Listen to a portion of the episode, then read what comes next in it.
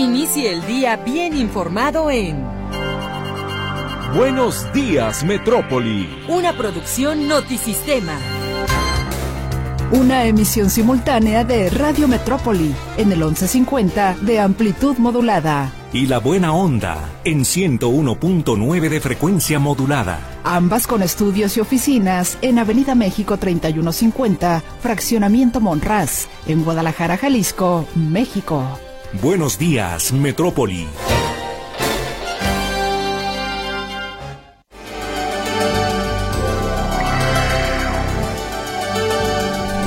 ¿Qué tal? Feliz viernes, inicio de fin de semana, por supuesto también inicio de mes, comienza el mes de marzo y estamos listos con toda la información esta mañana en Buenos Días Metrópoli, saludándole y dándole la bienvenida a todos ustedes que nos escuchan a través de la buena onda y por supuesto a través del 1150 DM Radio Metrópoli, la estación de las noticias. Con el gusto de saludarle, estamos todo el equipo de la estación de las noticias, comenzando por los editores de noticieros, Guillermo Cortés Villavicencio en el turno matutino y Luis Ángel Carranza, encargado del turno vespertino.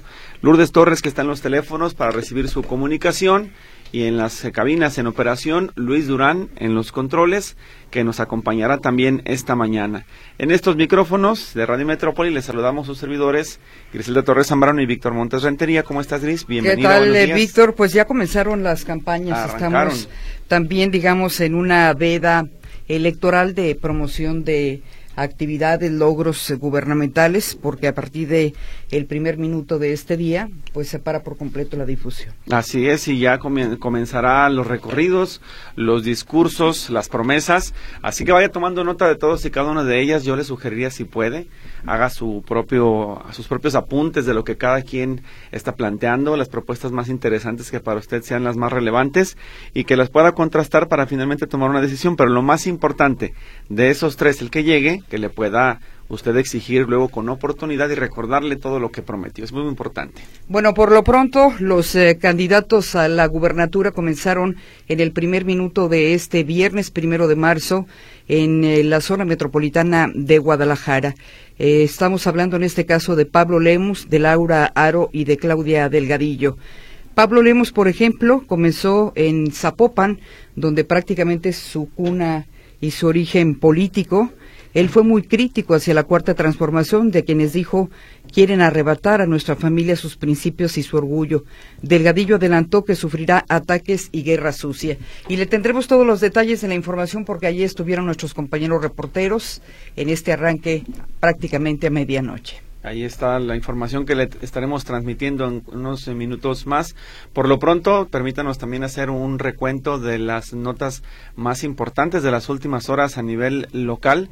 Esto para darnos una idea de la información que estaremos manejando en el transcurso de esta mañana. Primero, eh, recordarle que el Ayuntamiento de Tonalá canceló la concesión con la empresa que prestaba el servicio de parquímetros virtuales y retiró ya los tótems que había en varias realidades del municipio, en prácticamente en el primer cuadro. Se tenía un contrato desde diciembre de 2009 y la empresa tenía instalados parquímetros en varias calles.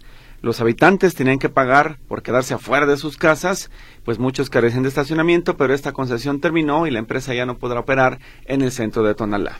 Brigadistas de Zapopan y del Estado trabajaban hasta el día de ayer para contener un incendio forestal en una de las laderas del Cerro del Coli. Se trata del primer incendio de intensidad dentro del bosque de la primavera en esta temporada de estiaje, una temporada que se pronostica será bastante dura, con altas temperaturas y bueno, con las eh, digamos, capacidades de la presa muy bajas. Lo inclinado del terreno y el viento complicaron los trabajos de los cuerpos de emergencia. Le actualizaremos la información respecto al combate de este incendio. Y de acuerdo al último estudio del Observatorio Jalisco Cómo Vamos, los habitantes de la zona metropolitana de Guadalajara califican en promedio con un 3.6 en escala de 5 la satisfacción que tienen con su situación económica. La encuesta revela que dos de cada diez personas manifestaron tener problemas económicos en sus hogares, así que este es un monitor que sirve para que nos demos cuenta de cómo anda la situación en la zona metropolitana. Si usted quiere opinar, las líneas telefónicas están abiertas. Bueno, seguramente usted pensará que quien vive en Guadalajara siente que su calidad de vida y su situación económica es mejor que la que vive en Tonalá o que vive en Tlajomulco. Pues no, uno de los datos que destacaban en este estudio es precisamente que prácticamente toda la zona metropolitana le da un promedio de 3.6. Ahí está ese dato. Le reiteramos la invitación: 33 38 13 15 15, 33 38 13 14 21 y el chat 33 22 23 27 38 si usted quiere opinar al respecto. El eh, gobierno municipal de Tonalá tiene nuevo presidente municipal interino, Francisco Javier Reyes Ruiz. Asume la presidencia luego de que Sergio Chávez solicita licencia al cargo por tiempo indefinido para buscar la reelección el próximo 2 de junio. Se aprobaron además licencias de nueve regidores de 17 que conforman el Cabildo. Varios de ellos competirán por diputaciones locales y federales. Y bueno, el Paraninfo Enrique Díaz de León sirvió de escenario para que este jueves el académico y directivo José Manuel Jurado Parres recibiera el título de maestro emérito de la Universidad de Guadalajara por su trayectoria de 56 años en favor de la educación pública. Jurado Parres ha sido director de la preparatoria número 5 por 35 años. Fue una ceremonia bastante emotiva donde el, rector general Ricardo Villanueva pues eh, agradeció a Enrique Ibarra, que estaba ahí presente en el recinto, a Tomás Figueroa y a Clemente Castañeda, que además fueron eh, alumnos de este del profesor Jurado Parres, les agradeció su presencia, igual que a todos los diputados por haber aprobado el presupuesto constitucional.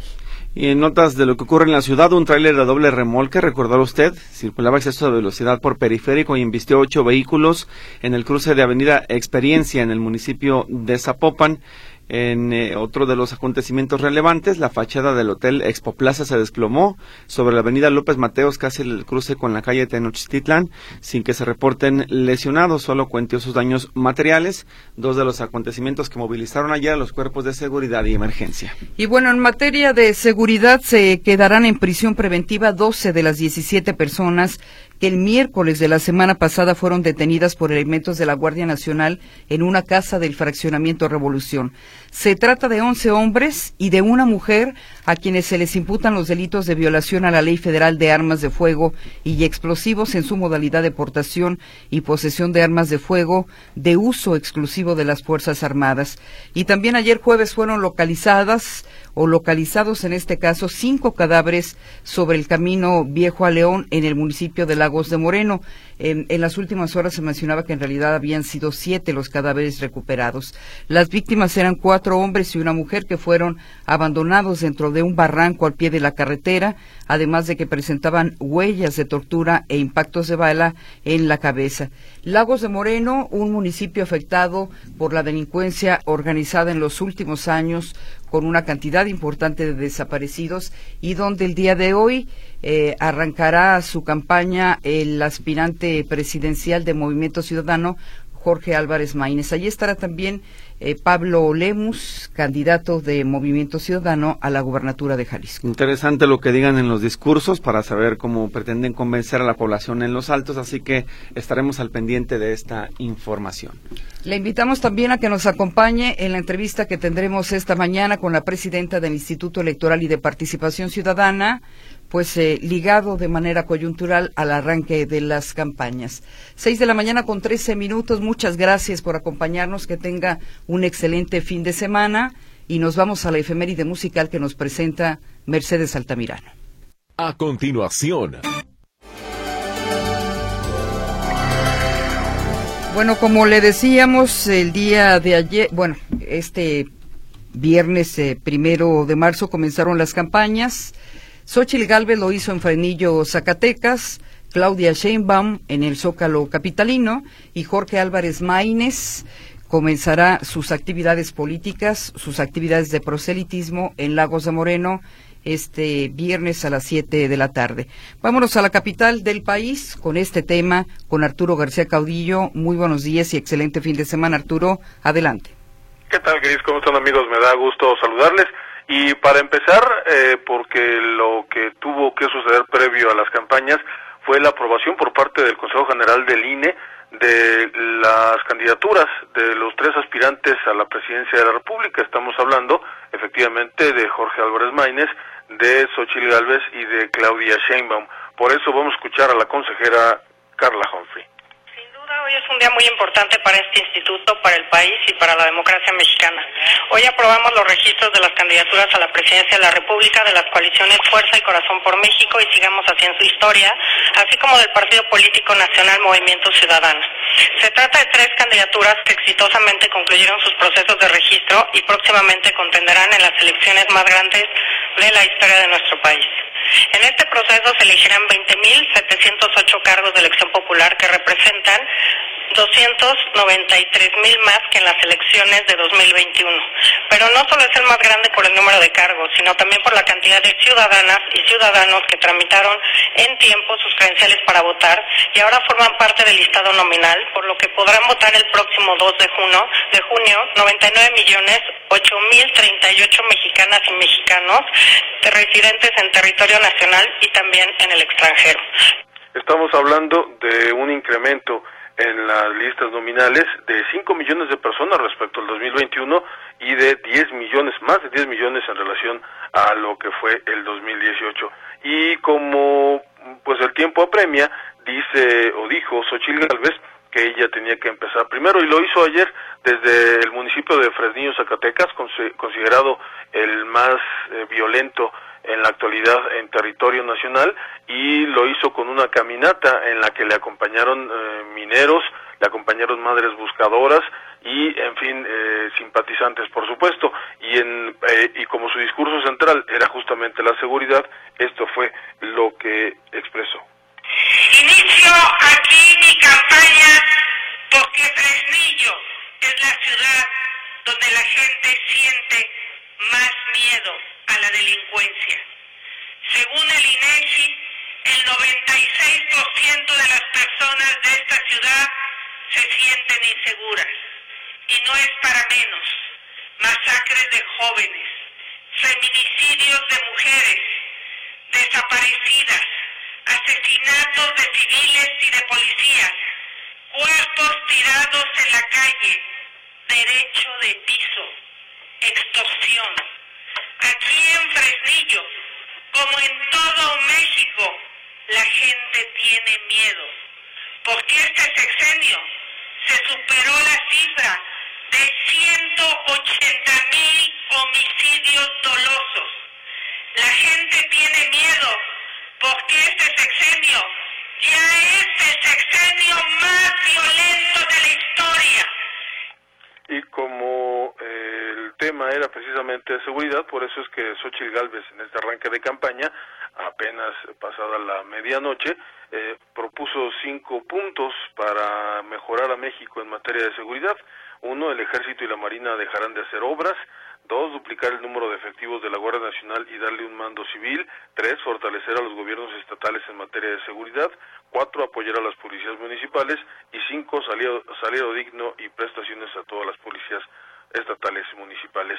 En, eh, luego eh, de este evento, de este evento tendrá otros en, en, otros municipios del país. Incluso este fin de semana estará eh, allá en tierras jaliscienses y por su parte, eh, Claudia Sheinbaum estará iniciando oficialmente su campaña con un multitudinario meeting a las 4 de la tarde en el Zócalo Capitalino. Ya están cerradas prácticamente todas las calles aledañas al primer cuadro de la ciudad y eh, pues llegará con todo el aparato para eh, buscar sumar la mayor cantidad de gente. Y como bien decían, Jorge Álvarez Maínez de Movimiento Ciudadano estará en Lagos de Moreno con otro mitin eh, que, pues bueno, con esto estará dando rienda suelta ya a lo que es la campaña 2023-2024. Mi reporte.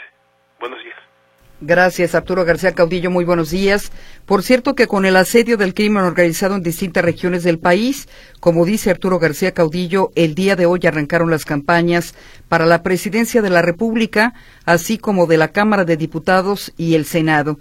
También en la Ciudad de México, en Jalisco y Yucatán iniciaron las campañas por la gubernatura y otros cargos locales, que en total suman 20.263. Expertos en política consideraron que la seguridad es el gran desafío del país y debe ser el principal elemento a debatir en las campañas presidenciales. Incluso la violencia política ha alcanzado desde hace meses a aspirantes, a políticos y funcionarios que eran vistos como candidatos, muchos de ellos asesinados, agredidos o que han tenido que renunciar a sus aspiraciones. Los expertos advirtieron que quien logre plantear una propuesta sólida para encarar este reto podrá tener importantes efectos sobre el comportamiento electoral. Y en más noticias, eh, en el visado que impuso el gobierno de Canadá a los mexicanos afectará en, en promedio a 1.4 millones de mexicanos que pretendían viajar hacia ese país.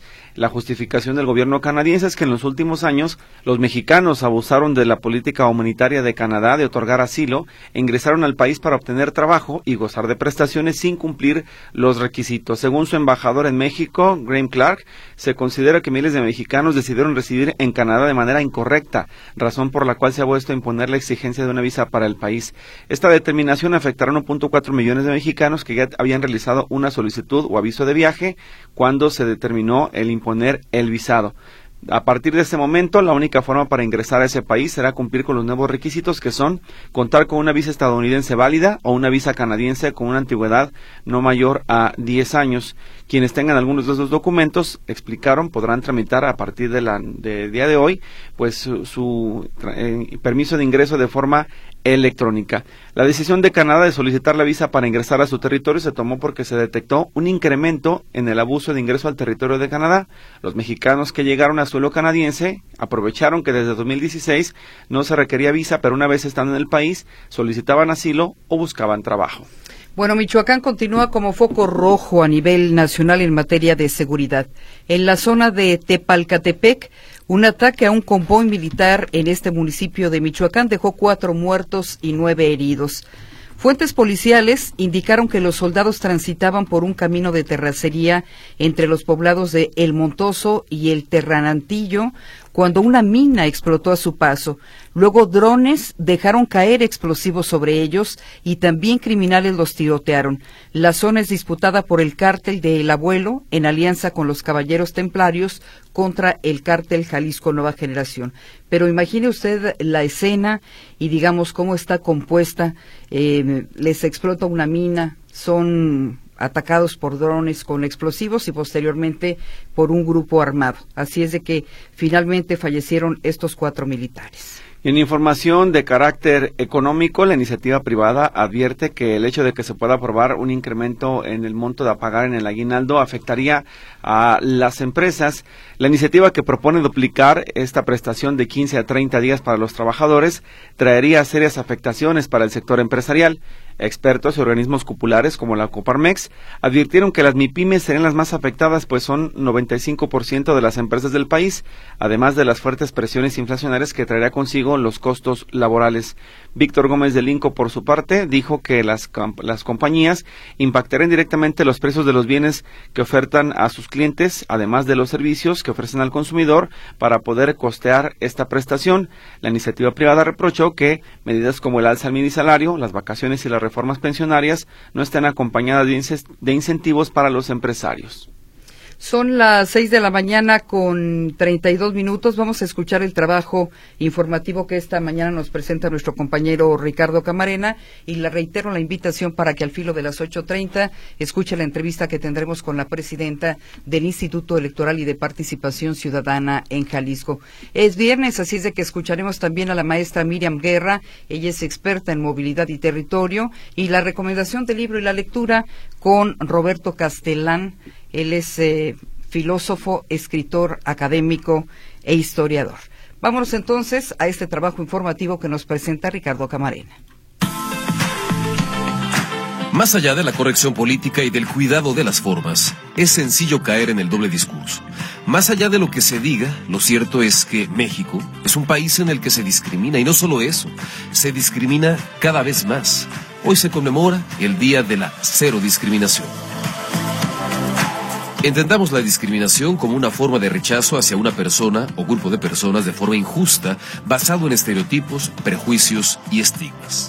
De acuerdo con la más reciente encuesta nacional sobre discriminación realizada por el INEGI, dos de cada diez mexicanos reconocieron haber sido objeto de algún tipo de discriminación, una cifra 3.5% superior a la registrada en el estudio previo. Los mexicanos reconocemos el problema. Aquí un sondeo realizado por Azteca. Bueno, en, la sociedad todo mundo creo que tenemos discriminaciones, tanto por el físico, a veces hasta por porque no tienes una escolaridad y pues a eso se basan mucha gente. O sea, ya ahorita ya la actualidad pues, se fija más en porque el estudio, por el físico y a veces no encuentran hasta trabajo los jóvenes o hasta uno como gente ya mayor o grande, ¿no? Pues a lo mejor por el sobrepeso o porque hay gente muy, pues muy alzada, ¿no? Que, que trata de ver a, a la gente abajo. No somos un cuerpo, somos unas, somos personas. Bueno, a lo mejor porque digan que, que uno camina medio mal o está uno feo o X cosas, ¿no? Que está uno más gordito o más flaquito. Por todas esas cosas, ¿no? La encuesta realizada por el instituto permite conocer cuáles son los grupos de la población que se han sentido más discriminados. La lista la encabezan los afrodescendientes con más del 35%, las trabajadoras del hogar con un porcentaje muy similar y en menor proporción las personas con discapacidad. Hasta el color de la ropa es objeto de discriminación, compartía a N. Lía, una estudiante. Soy una persona que constantemente sufre discriminación y acoso por mi manera de vestir. O sea, porque principalmente porque es negra, ¿no? Me tienen que revisar las mochilas cuando entro a las tiendas, cuando pues no hay ninguna justificación porque entro como todas las demás personas. El estudio también revela que en el estado de Mérida es en donde más se discrimina. En esta lista también aparece en Puebla, Querétaro, la Ciudad de México y aquí, en Jalisco. El director de Estadísticas de Gobierno, Seguridad Pública y Justicia del INEGI, Óscar Jaimes Bello, exponía cuáles eran los motivos de discriminación más frecuentes. Debido a su forma de vestir o arreglo personal, por tener tatuajes, por la ropa que usa, por la forma de peinarse o por tener perforaciones, mientras que 27.5% lo relaciona a su peso entre hombres y mujeres, el mayor porcentaje de personas que se sienten discriminadas corresponde a estas. De hecho, afirman que parte de la discriminación que sufren es precisamente por ser mujer. Esto explicaba la presidenta del INEGI, Graciela Márquez Colín. Del total de mujeres que sufrieron discriminación el último año, más de la tercera parte, 35.3%, reporta haber sido tratada de manera diferenciada por el hecho de ser mujer. Por su parte, el Consejo Nacional para Prevenir la Discriminación, el CONAPRED, afirma que la discapacidad, las condiciones de salud y la edad se constituyen en las principales causas de esta mala práctica, pero que también se suman mensajes de odio a través de redes sociales, muchos de estos relacionados con el ámbito de la política. Un consejo que, por cierto, el presidente de México, Andrés Manuel López Obrador, se pronunciaba por desaparecer. Y que es, eh, la Secretaría de Gobernación, que tiene que ver con los derechos humanos se haga cargo. O sea, eh, claro que se tiene que combatir el racismo y se tiene que combatir la discriminación, pero no crear un organismo para cada eh, demanda de justicia. El tema preocupa porque los esfuerzos para generar mayor conciencia y la normatividad vigente para erradicar esta práctica evidentemente no han dado resultados. Hoy se discrimina más en México, a pesar de la ley federal para prevenir y eliminar la discriminación, una ley que tiene 20 años. Notisistema, Ricardo Cabarena.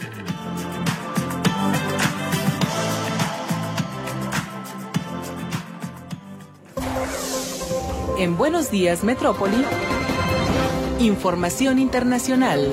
Un grupo de expertos de la Organización de las Naciones Unidas acusó al gobierno de Nicaragua de aumentar en forma exponencial las violaciones de los derechos humanos el último año al presentar un informe que llama a reforzar las sanciones internacionales contra Managua. La intensa represión ejercida por el gobierno de Daniel Ortega y su entorno prácticamente ha conseguido eliminar todas las voces opositoras o críticas dentro del país, según afirma el informe.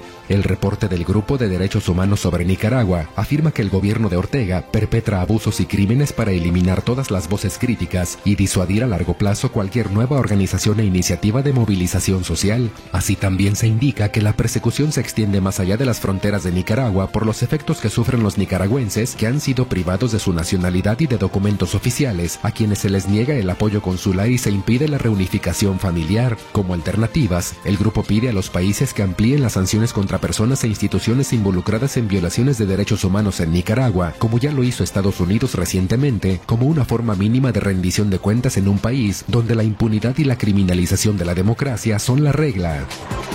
El presidente ruso Vladimir Putin advirtió durante su discurso sobre el estado de la nación a la OTAN que las consecuencias del despliegue de tropas aliadas en Ucrania serían trágicas. Putin señaló que las amenazas occidentales crean un riesgo real de conflicto nuclear, al tiempo que tachó de disparate las acusaciones de que Moscú se plantea atacar Europa. Putin aseguró que Occidente intenta que la Federación Rusa cometa el mismo error que la Unión Soviética, de verse involucrada en una carrera armamentista a la que la Unión Soviética dedicó el 13% del Producto Interno Bruto, cuando Moscú asignará a defensa un 6% en 2024. Al respecto, subrayó que ese truco no prosperará, ya que Moscú se propone desarrollar el complejo técnico militar con el fin de reforzar el complejo industrial, tecnológico y científico del país. Putin también calificó de infundadas las acusaciones de Estados Unidos de que Rusia se disponga a desplegar armamento nuclear en el cosmos. El Tribunal Supremo Español anunció una investigación contra el líder independentista catalán Carles Puigdemont por presunto delito de terrorismo ligado a acciones llevadas a cabo por un grupo separatista llamado Tsunami Democratic en 2019. La causa incluye también al diputado del Parlamento catalán Rubén Wagensberg, que igualmente reside fuera de España. Un magistrado de la Audiencia Nacional que investiga los delitos de terrorismo había solicitado al tribunal la medida por los indicios que a su juicio acreditan la participación de Puigdemont y de Wagensberg en los hechos investigados según se señala en el texto. Los magistrados concluyen por unanimidad que para estos dos aforados, pues Puigdemont es ahora eurodiputado, es necesario y pertinente que sean llamados al procedimiento a fin de ser oídos como investigados con todos los derechos y garantías previstas en el ordenamiento jurídico. Los ejercicios del Ejército Popular de Liberación de China en la zona del estrecho de Taiwán van dirigidos a defender la soberanía estatal y por lo tanto, China seguirá intensificando la instrucción militar, comunicó el portavoz del Ministerio de Defensa chino Shang Xiaogang. El militar señaló que los ejercicios son también medidas de advertencia y disuasión contra la injerencia desde el exterior y provocaciones de los partidarios de la independencia de Taiwán. Así también enfatizó que son acciones legítimas con las que se busca defender la soberanía estatal y los intereses de seguridad y desarrollo. La situación en torno a Taiwán se agravó tras la visita de la entonces presidenta de la Cámara de Representantes de Estados Unidos Nancy Pelosi a la isla en agosto del 2022, pese a las protestas de China que dio en ese viaje el apoyo de Washington a los independentistas taiwaneses y efectuó en ese sentido ejercicios militares de gran escala.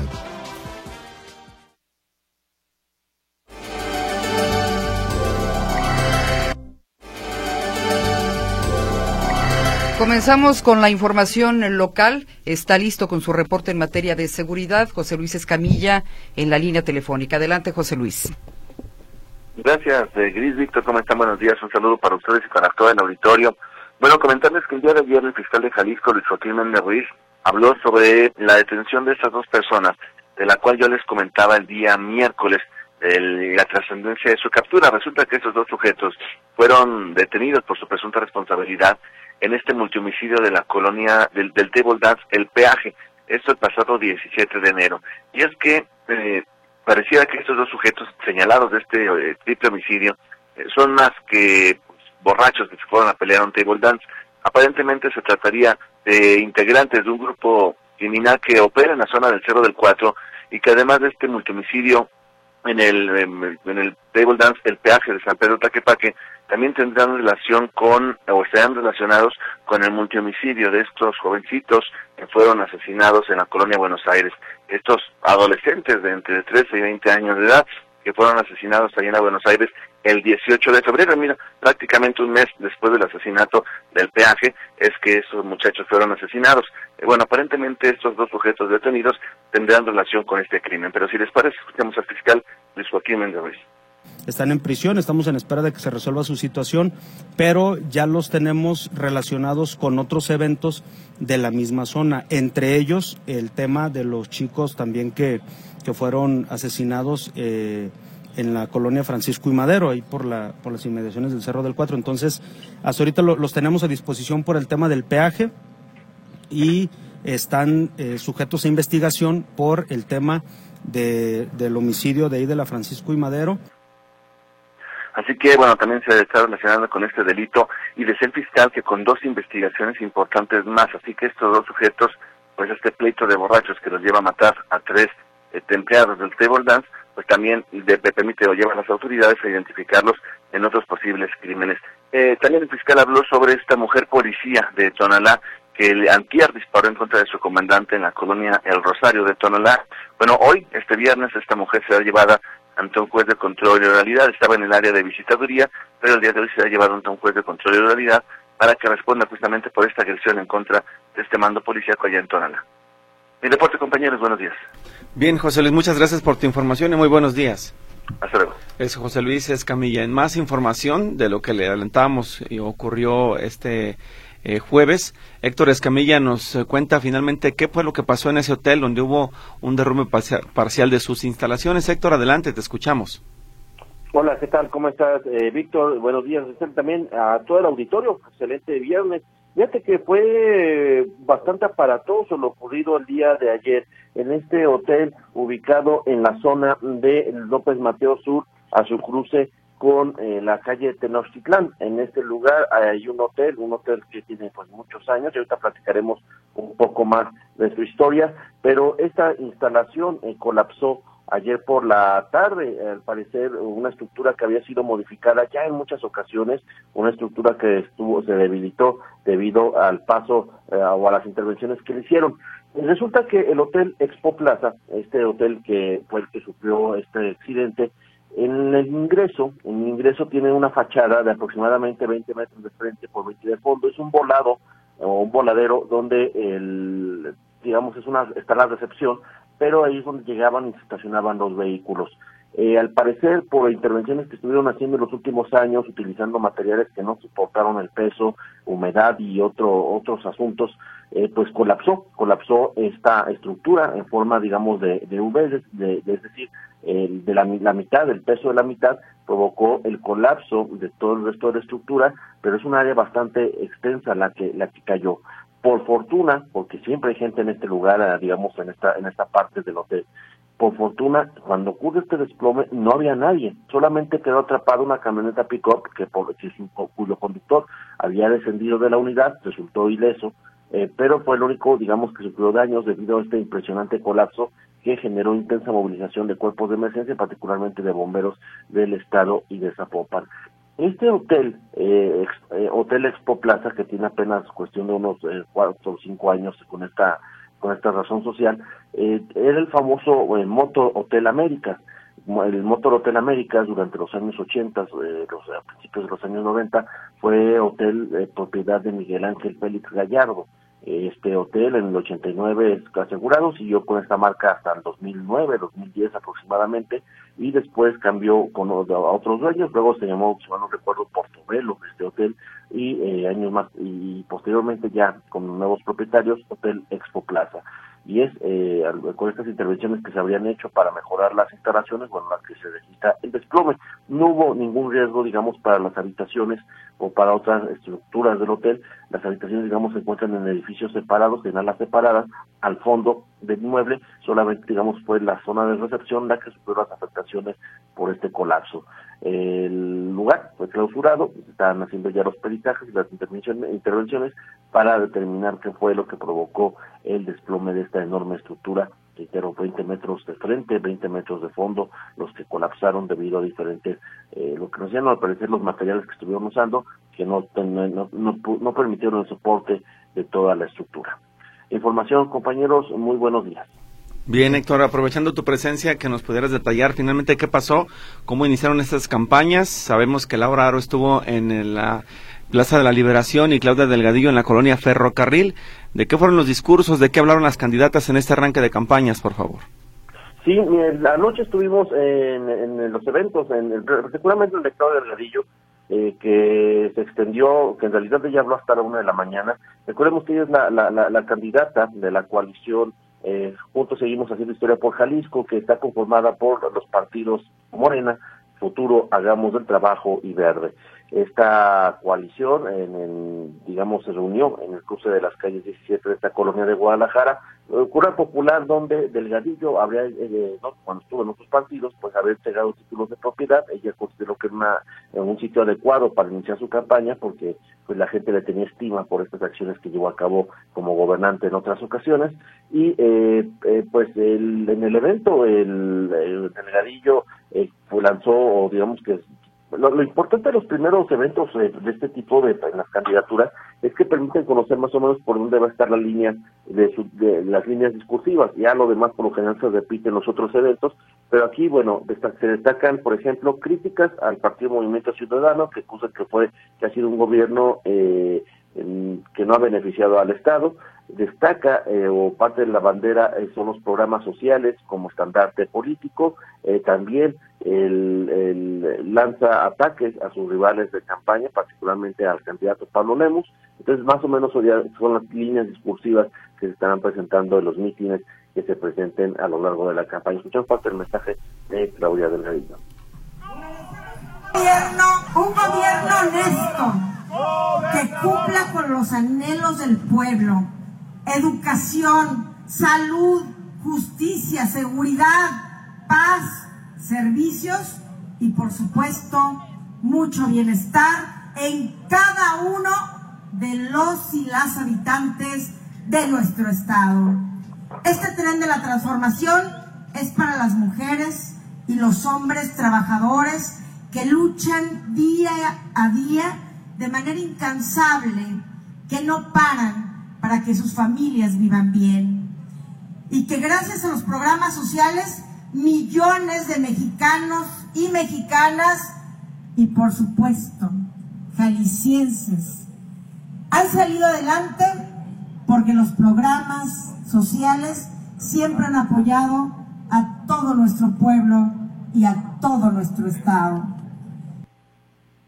Eh, que se vio por ahí, bueno, militantes de Morena, dirigencias estatales de estos partidos, de personas del partido Hagamos, eh, de futuro. Eh, en el caso, por ejemplo, de futuro, eh, eh, nos tocó ver algunos representantes de las dirigencias de, este, de, esta fuerza política apoyando en esta coalición que tienen.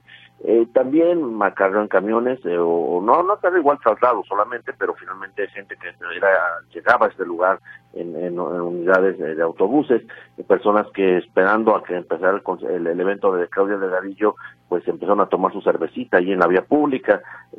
vamos, todo lo que puede ser pues se ha visto en otros eventos del, de antaño de la clase política, bueno, presentes en este evento de la coalición. E igual cosa, se vio, en Plaza de la Liberación. Plaza Liberación fue donde Laura Aro, la eh, representante de la coalición Fuerza y Corazón por Jalisco, eh, eh, formada por PRI, PAN y PRD, pues ella empezó actividades en la Plaza de la Liberación. no se digamos, no se percibió una saturación de la Plaza Liberación como en otros eventos políticos. Eh, sí hubo bastante gente, pero digamos, no, no esta saturación que se presentaba en otros mítines de estas fuerzas políticas. Eh, Laura Aro, eh, ella asegura que el gobierno pues, estatal actual ha sido indolente por los temas graves del, del Estado, como la, inseguridad. Escuchemos parte del discurso de esta candidata que hoy ha quedado claro, hoy ha quedado evidenciado que estos gobiernos no pudieron, que la arrogancia, que la indolencia ha sido el signo de la casa y que aquí, aquí estamos claros en que tenemos que abrazar el dolor de las personas que hoy no la están pasando nada bien. Eso es lo más importante, por eso no es solamente un lema de campaña por un Jalisco seguro, es una convicción plena. Hoy, hoy salimos con miedo, Hoy las niñas, los niños no pueden salir ni siquiera al parque y hoy nos ha quedado claro que los que hoy gobiernan desde las redes sociales le han cerrado la puerta a las madres buscadoras, a las y los campesinos, encarcelan jóvenes, dan la espalda a las mujeres violentadas y han dejado en total abandono en los momentos más difíciles a las familias jaliscienses. Este, este es parte del mensaje de Laura Aro y escuchábamos la seguridad, digamos, que se convirtió en el, en el leitmotiv de la manifestación, de la, del discurso de, de, Aro. El, tema de la indolencia. E insistió que ella este, seguirá haciendo pruebas y demostrando que no tiene ningún tipo de antecedente o cuestión legal que pueda avergonzarla frente a los electores. Y bueno, básicamente esas son las, las líneas discursivas de la candidata del PRI-PAN-PRD. Esta es la información, compañeros. Buen día. Bien, gracias Héctor. Eh, ahí está con el arranque de las campañas. Eh, vámonos a la otra línea telefónica para saludar a Claudia Manuela Pérez. Ella estuvo en el arranque de la campaña de Pablo Lemus en el municipio de Zapopan. Adelante Claudia, te escuchamos. ¿Qué tal? Gracias. Muy buenos días. Alrededor de las 12.20 de la medianoche inició su campaña el candidato de Movimiento Ciudadano a la gubernatura de Jalisco, Pablo Lemus Navarro, en la Plaza de las Américas, en el centro de Zapopan. La ola naranja invadió la explanada de la Basílica de Zapopan, a donde acudieron 20 mil personas, según cifras oficiales. Se observó desde todo una batucada, jóvenes con máscaras naranjas con las letras MC, banderitas, banderotas y una basílica de Zapopan majestuosamente iluminada. En sus propuestas de campaña, Lemus Navarro prometió escuelas de tiempo completo, mejorar la infraestructura educativa del nivel básico y apoyo, señaló, para productores del campo que dijo fueron abandonados por la federación. Escuchamos. Que a nuestros trabajadores del campo, que los abandonó la federación, les demos apoyo, les demos financiamiento, capacitación, tecnificación y seguir consolidando a Jalisco como el gigante agroalimentario de México vamos a presentar cómo vamos a renovar toda, toda la infraestructura educativa de preescolar, primaria y secundaria de este Estado en los tres primeros años de gobierno para que nuestras niñas y niños tengan escuelas dignas en todos los municipios de Jalisco para estudiar. Aquí en Jalisco tengamos escuelas de tiempo completo. Y nuestras que puedan salir un poco más tarde, pero con sus alimentos y sus tareas hechas. Bueno, entre otras cosas, presentó estas propuestas o señalamientos sobre Lemos, evitó hablar sobre el tema de seguridad. de Pablo Lemos Navarro acudirá hoy viernes a una gira, inicia una gira en la zona de los Altos de Jalisco. Mi reporte, muy buenos días. Bien, Claudia, gracias por la información, que es la gira que hace referencia del Sí, a las 4 de la tarde eh, eh, protagonizará un mitin, encabezará un mitin en Ojuelos. A las 7 de la tarde acompañará el arranque del candidato presidencial de Movimiento Ciudadano Jorge Álvarez Maínez en Lagos de Moreno. Una visita sin duda alguna importante de los eh, blancos de los diferentes aspirantes. Lagos de Moreno, ya le decíamos por qué, el asunto de la inseguridad de los jóvenes desaparecidos desde hace bastantes años ha sido blanco de la delincuencia organizada. Es importante destacar que las campañas empiezan hoy, terminan el próximo 29 de mayo. Jalisco es el tercer estado a nivel nacional con la lista más grande, la lista nominal más grande de electores. En este caso estamos hablando que estos tres aspirantes a la gubernatura estarán buscando el voto de 6.6 millones ciudadanos. Mala señal que el EMUS no haya tocado el tema de la seguridad, ¿no? Es un asunto que tiene que abordarse en algún momento, no pueden evadirlo, por más espinoso que sea, se tiene que dar una respuesta porque la ciudadanía está demandando eso, soluciona el problema de la seguridad, de los tres niveles de gobierno, ¿eh? Municipal, estatal y federal. Sí. Vámonos a continuación al noticiero de las 7 de la mañana.